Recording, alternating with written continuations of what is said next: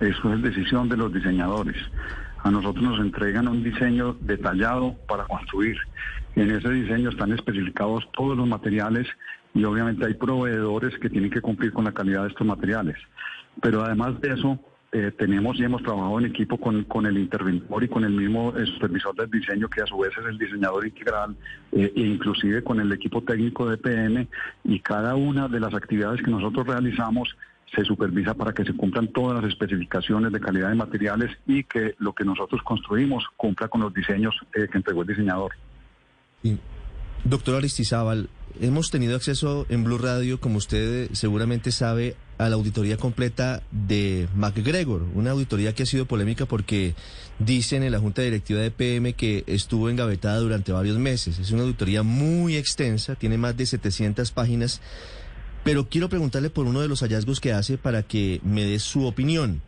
Dice MacGregor que el 30 de julio del 2015 hubo una mesa de trabajo entre los contratistas del proyecto, es decir, los constructores, los asesores y los interventores, allí debe estar seguramente con concreto, donde tomaron la decisión de disminuir las especificaciones técnicas en los diseños originales en la instalación de la losa de piso del túnel auxiliar, es decir, esto significa que ya no se iba a instalar esa losa en todo el túnel, sino solo en algunas áreas y esa decisión se tomó en ausencia de EPM. ¿Usted recuerda cómo fue ese episodio? yo, yo no participo en esas reuniones eh, y obviamente hay muchas reuniones en, en, un proyecto de esta magnitud, hay muchas reuniones para tomar ese tipo de decisiones. A nosotros nos llaman a esas decisiones para hacernos consultas respecto a procesos constructivos. Eh, sin embargo, la decisión final de todos esos cambios de diseño la toma eh, el, diseñador y obviamente la responsabilidad de él es, validarla con, el constructor que es EPM. Si eso no lo pero, justamente pues, aquí lo que dice lo que dice MacGregor es que esta decisión la tomaron ustedes, constructores, sin, sin contar con el aval de EPM.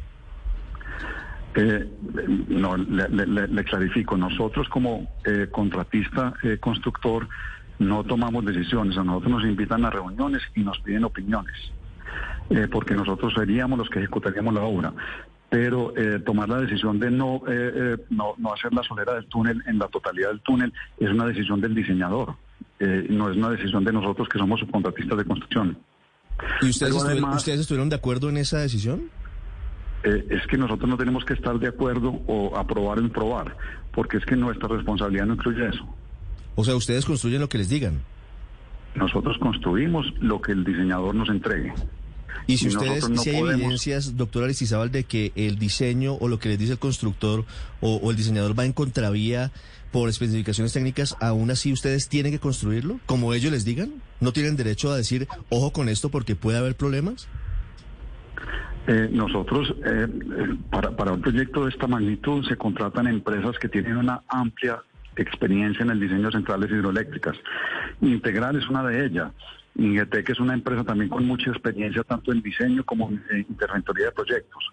Todas esas decisiones, eh, al igual que la otra que se cuestiona que es la construcción del, tercer túnel, se someten a muchas discusiones técnicas eh, e inclusive hay asesores externos como el caso de los expertos que tiene PM para tomar todas estas decisiones.